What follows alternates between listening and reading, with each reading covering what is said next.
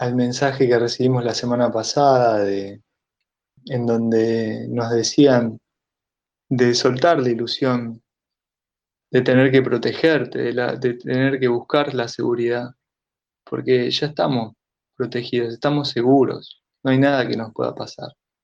El mensaje que estamos recibiendo hoy es también, además de soltar eso, soltar también el, la preocupación por el tiempo y esto nos va a dar un grado de libertad altísimo. Aunque estemos encerrados en nuestra casa, si podemos vivir así, sin miedo a que nos pase nada y, y sin estar preocupados por el tiempo. Sería maravilloso. Algo que les quería decir, que no sé si si lo he compartido con todos, pero ustedes saben que hay, hay idiomas que tienen un poder especial. Particularmente hay pocos idiomas solares ahora que, que conocemos, pero sabemos que el idioma quechua, el idioma hebreo y el idioma sánscrito son idiomas solares. Y lo que los hace diferentes es que las palabras mismas tienen la energía de lo que describen. Entonces no es lo mismo nombrar algo en inglés o en castellano o en italiano o en alemán o en francés que nombrarlo en alguna de esas lenguas sagradas. Y son sagradas porque tienen mayor poder. Entonces por eso usamos algunas palabras en quechua. Por eso es, lindo sentir la vibración de esas palabras, que nos acercan más a la esencia de lo que estamos nombrando.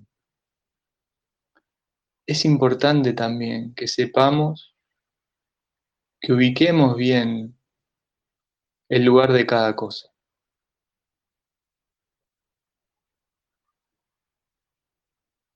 La palabra no es creadora. El pensamiento es creador.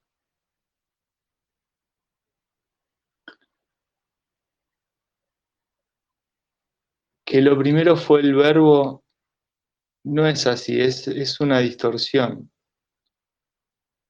Antes que el verbo, antes que la palabra, siempre está el pensamiento. Siempre es el pensamiento la primera emanación.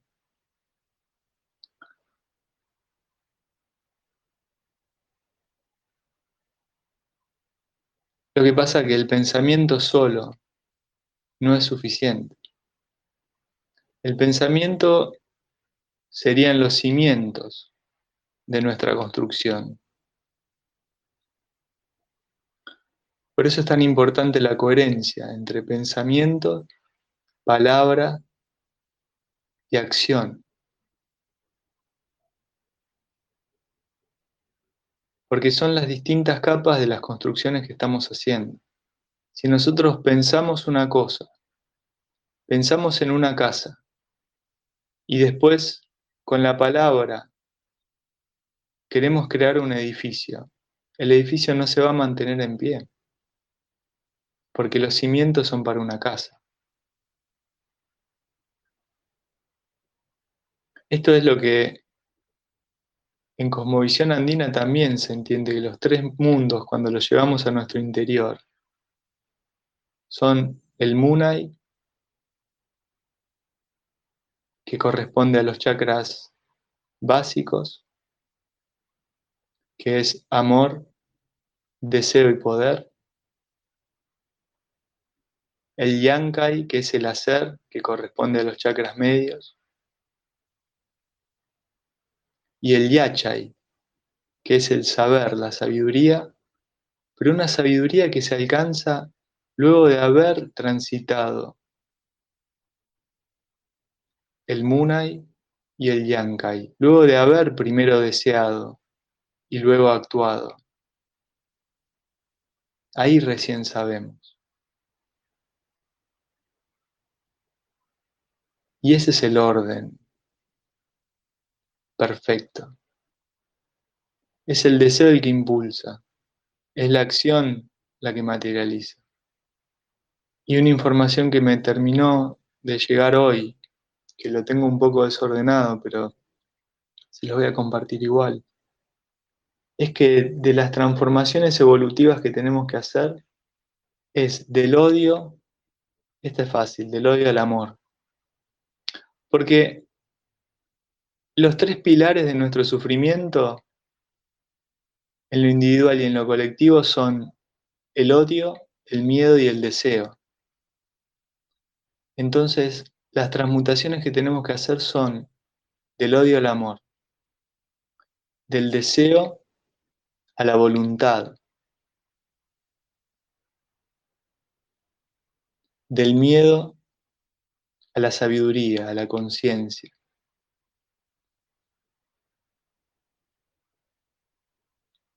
Del odio al amor, ahí estamos hablando de los chakras bajos, de la supervivencia. Cuando entendés que todo es amor, ya no hay, no hay necesidad de luchar, no hay, no, hay, no hay ningún motivo.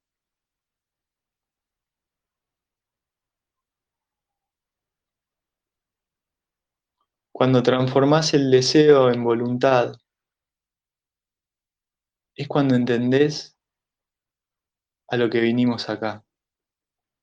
Y voy a volver sobre esto después.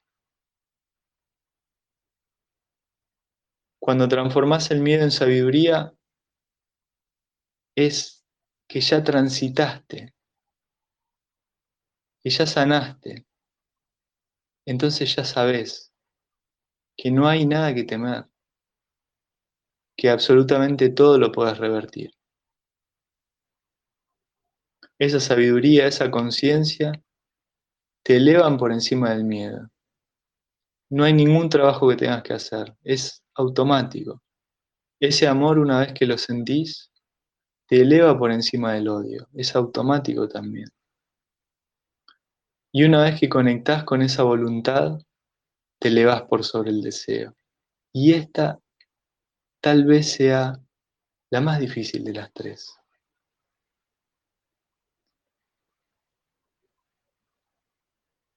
Porque según los cabalistas,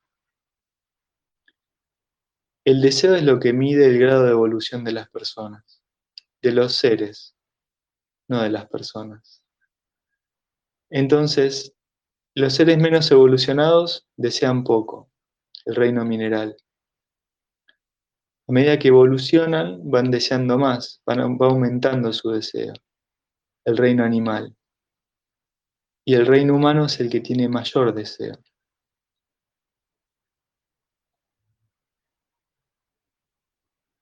Pero yo hoy, esta mañana terminé de entender que no es del todo así. Que eso sería el aspecto negativo. Y negativo de, de, forma complementaria, no es que sea negativo de malo. Pero el positivo es la voluntad, que es la voluntad de Dios, es el deseo de dar. ¿Se acuerdan que les hablé hace poco de la conciencia de dar y la conciencia de recibir? Cuando vos estás en conciencia de, antes de entrar, antes de explicar lo que es la conciencia de dar y la conciencia de recibir, vamos a volver a revisar un poquito. Nosotros somos cuerpo y espíritu.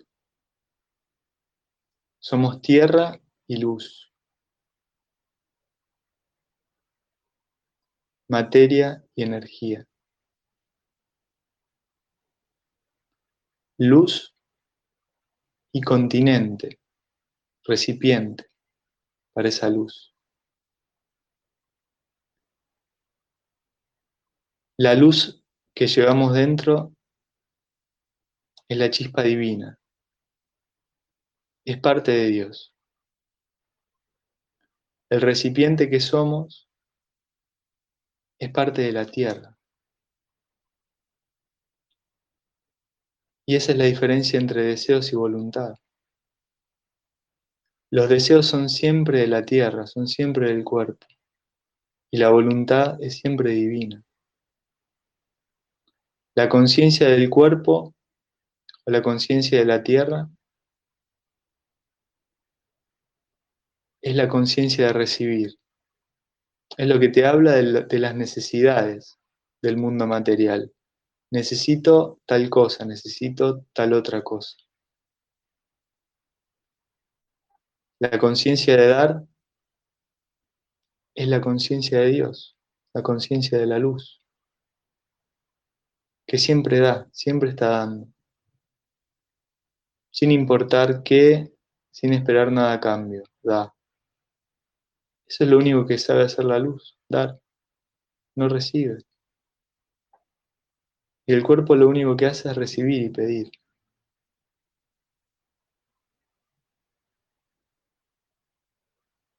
Entonces, ¿cómo transformar el deseo en voluntad? Cambiando de la conciencia, de recibir a la conciencia de dar. Estamos completamente hundidos en la conciencia de recibir.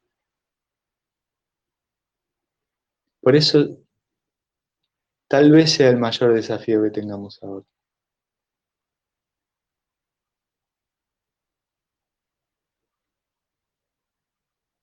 ¿Y cómo paso de la conciencia de recibir a la conciencia de dar? Y primero tengo que haber transformado mi miedo en sabiduría, en conciencia, sabiendo que no hay nada que me pueda pasar, pero no sabiéndolo intelectualmente, habiéndolo vivido habiendo pasado del deseo a la acción al conocimiento empírico que da la experiencia. El siguiente paso es del amor al odio.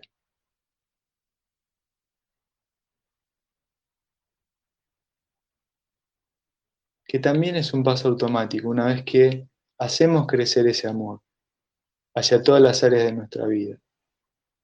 También a través de la experiencia, también pasando desde el deseo o la voluntad de amar, pasando de la voluntad de amar a la acción de dar amor y al conocimiento, a la sabiduría de que todo es amor, de que en absolutamente todo podemos encontrar amor. Y ahora me estoy acordando del maestro Onram, cuando decía, creo que era Onram, que dijo esto, que el amor incondicional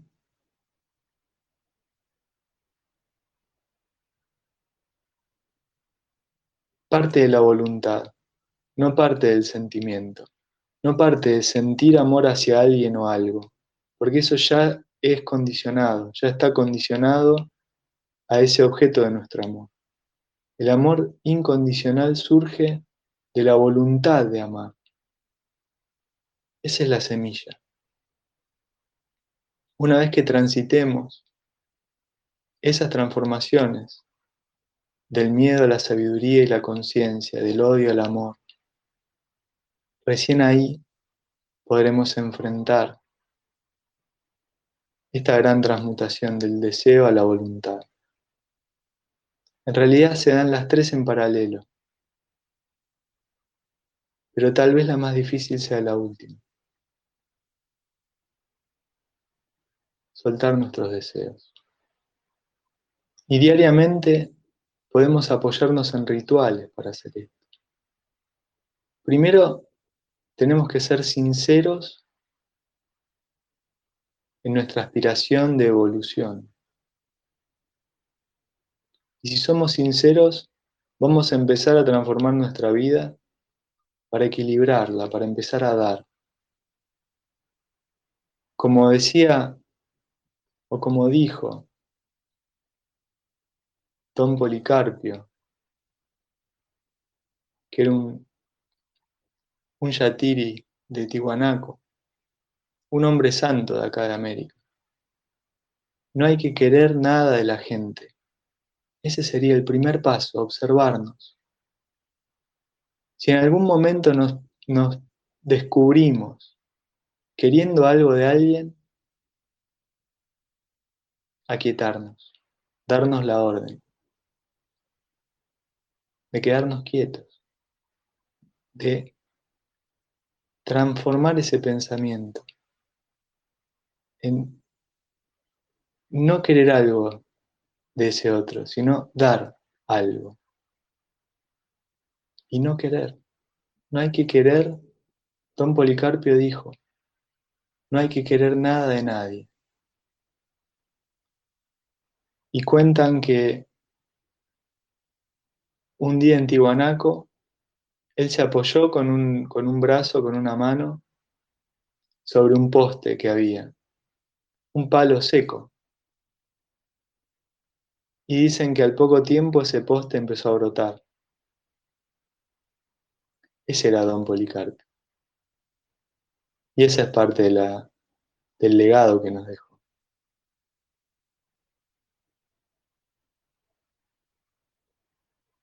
El primer paso es no querer nada. Dejar de codiciar, dejar de desear. Revisar todas nuestras relaciones, no solo personales, con todo lo que nos rodea.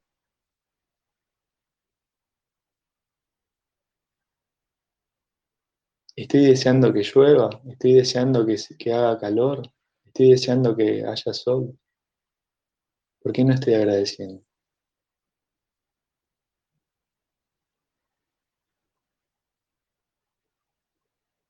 No hay que querer nada.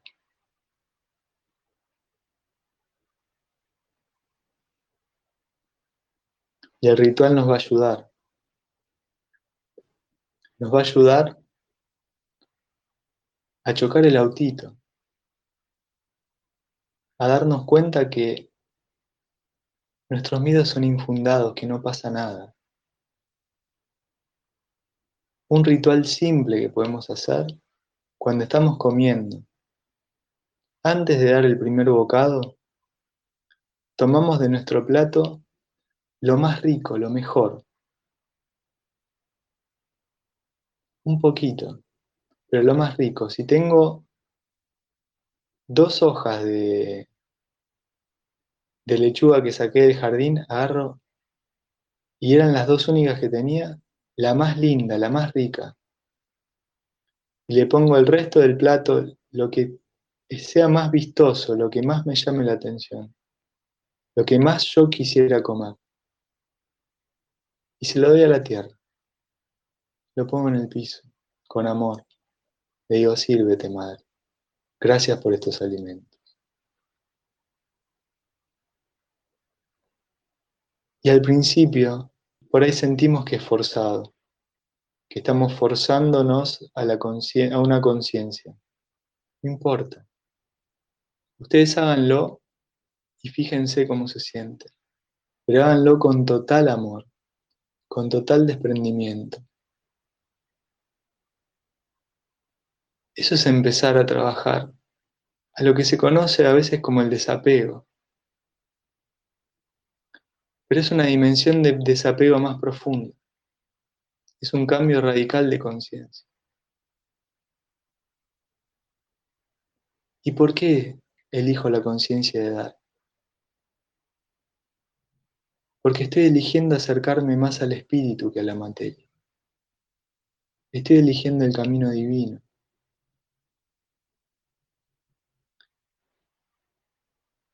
Y si queremos ir a una quinta dimensión donde no hay ni tiempo ni espacio, ni materia. Tenemos que estar dispuestos a soltar la materia.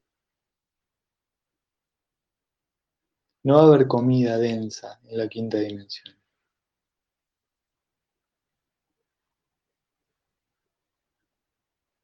No van a haber cosas físicas.